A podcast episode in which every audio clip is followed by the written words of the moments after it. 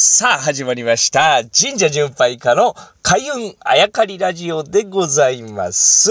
えー、千人シリーズずっと続いておりますが、あまあ今日はですね、えーちょっと、さらっと、一つのテーマに絞ってですね、えー皆さんにお伝えしたいなと思っております。まあ初対面の方とですね、まあ初対面の方に、えー僕は言ってないのに出雲大社に連れて行けと仏さんが言ってるんだと言われてですね、ですねまあびっくりするまま、その方が運転してくださる車に乗せていただいて3時間ぐらい、えー、出かけて出雲大社に行き、まあ参拝をする時に祝詞をあげていただき、いやいや仏さんに聞いたというのに神社で祝詞をあげる。まあ、えー仏さんと神様とミックスやな、この方はと思いながら、えーね、参拝をさせていただき、それで持ってる小銭を全部出すんやぞと、うん言われてですね、まあ、そのまま、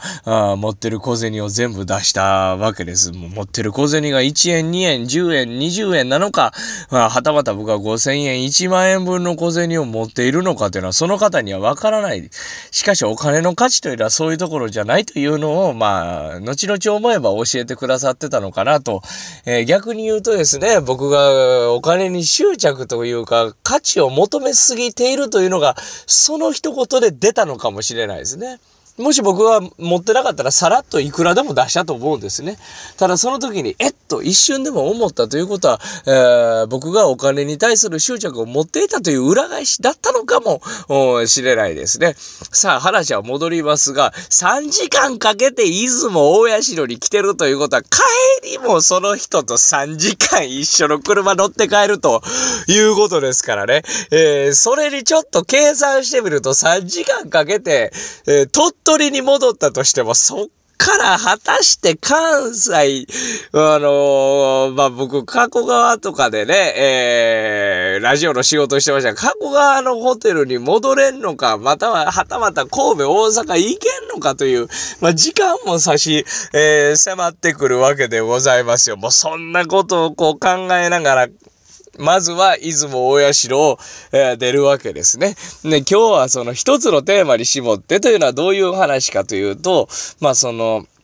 ノリと、まあ、仏さんとね、神様みたいな話の時に僕が、えー、ちらっと心の、おそこからふと出た質問をその方に投げかけたわけでございます。まあ、出雲大社、行きたいと思うぐらい神社巡りをして、その頃ね、えーわずかではございますが、神社巡りもしていた、あ出雲大社というのは大きい神社とだというのも、まあ、理解し始めていた、その頃の僕ですよ。えーその先生に一言何を質問したかというと、祝詞をあげてもらった後のその帰り道、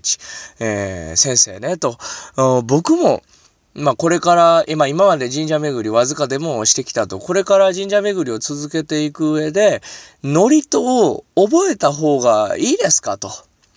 祝詞を覚えた方がいいか、僕自身がね、これから参拝を続けていく上で、はたまた、あお経というものをですね、えーまあ、読めるように、えーなった方がいいですかという質問をふと心の底から湧いてきたので、えーその先生に、千、千人ですね、聞いてみたわけでございます。そうすると、千人はどう答えたかと。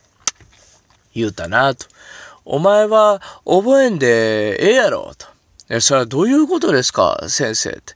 やっぱり神社巡りをしていく上では覚えた方がまあいいと思うんですよ。何を言うとるかと。覚える必要が出てきたら覚えればいいわと。覚える必要が出てきたら。それはどういうことですかそれはな、お前が一人で神社を巡るんやったら、それは必要なかろう。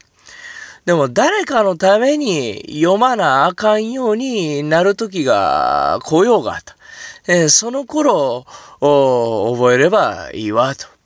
今から無理して、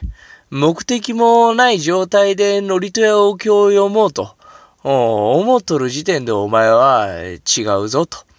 いうわけでございます。なるほどなと思いましたね。覚えた方がいいのかと思って何かを覚える時点で、えー、スタート地点が間違っているのかもしれないですね。まあまあ、そういう風にですね、えー、自然と道を開いていく人も中にはいらっしゃると思うんですけれども、当時の僕としてはそれは、うん、違ったわけですね。やっぱり誰かのために何かをしなきゃいけないと思った時にこそ覚えるべきであると。先にこれは大事なものであるだろうから覚えた方がいいんじゃないかと。まあそれは前回前々回から続く話でございまして、僕が損得感情で何かを決めていたと。えー、そしてこれもまたノリとを覚えた方がお経を読めるようになった方が得なんじゃないかというのが心のどこかにあったんじゃないかなと、あはたと思わされる出来事でございました。そして最後に、えー、その仙人は続けるわけでございます。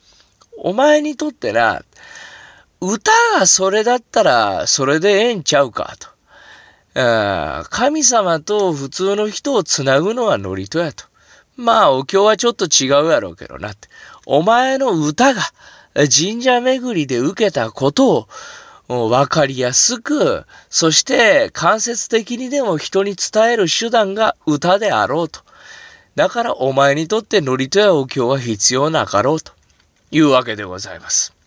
つまり、えー、この回で僕が何か、何が言いたいかといえば、神社に行くだけが全てじゃなく、お寺で、えー、学ぶことが全てではないと。人それぞれ、今日ラジオを聴いていただいている皆様それぞれ、持っていること、できることで、十二分に人の役に立つということだと思うんですね。えー、僕は時間がかかりましたが、その時に先生が言ったことはそういうことだったと。え、まあ、ノリとお経に匹敵するものそれが佐々木歌にとってトークだったり歌だったんじゃないかと、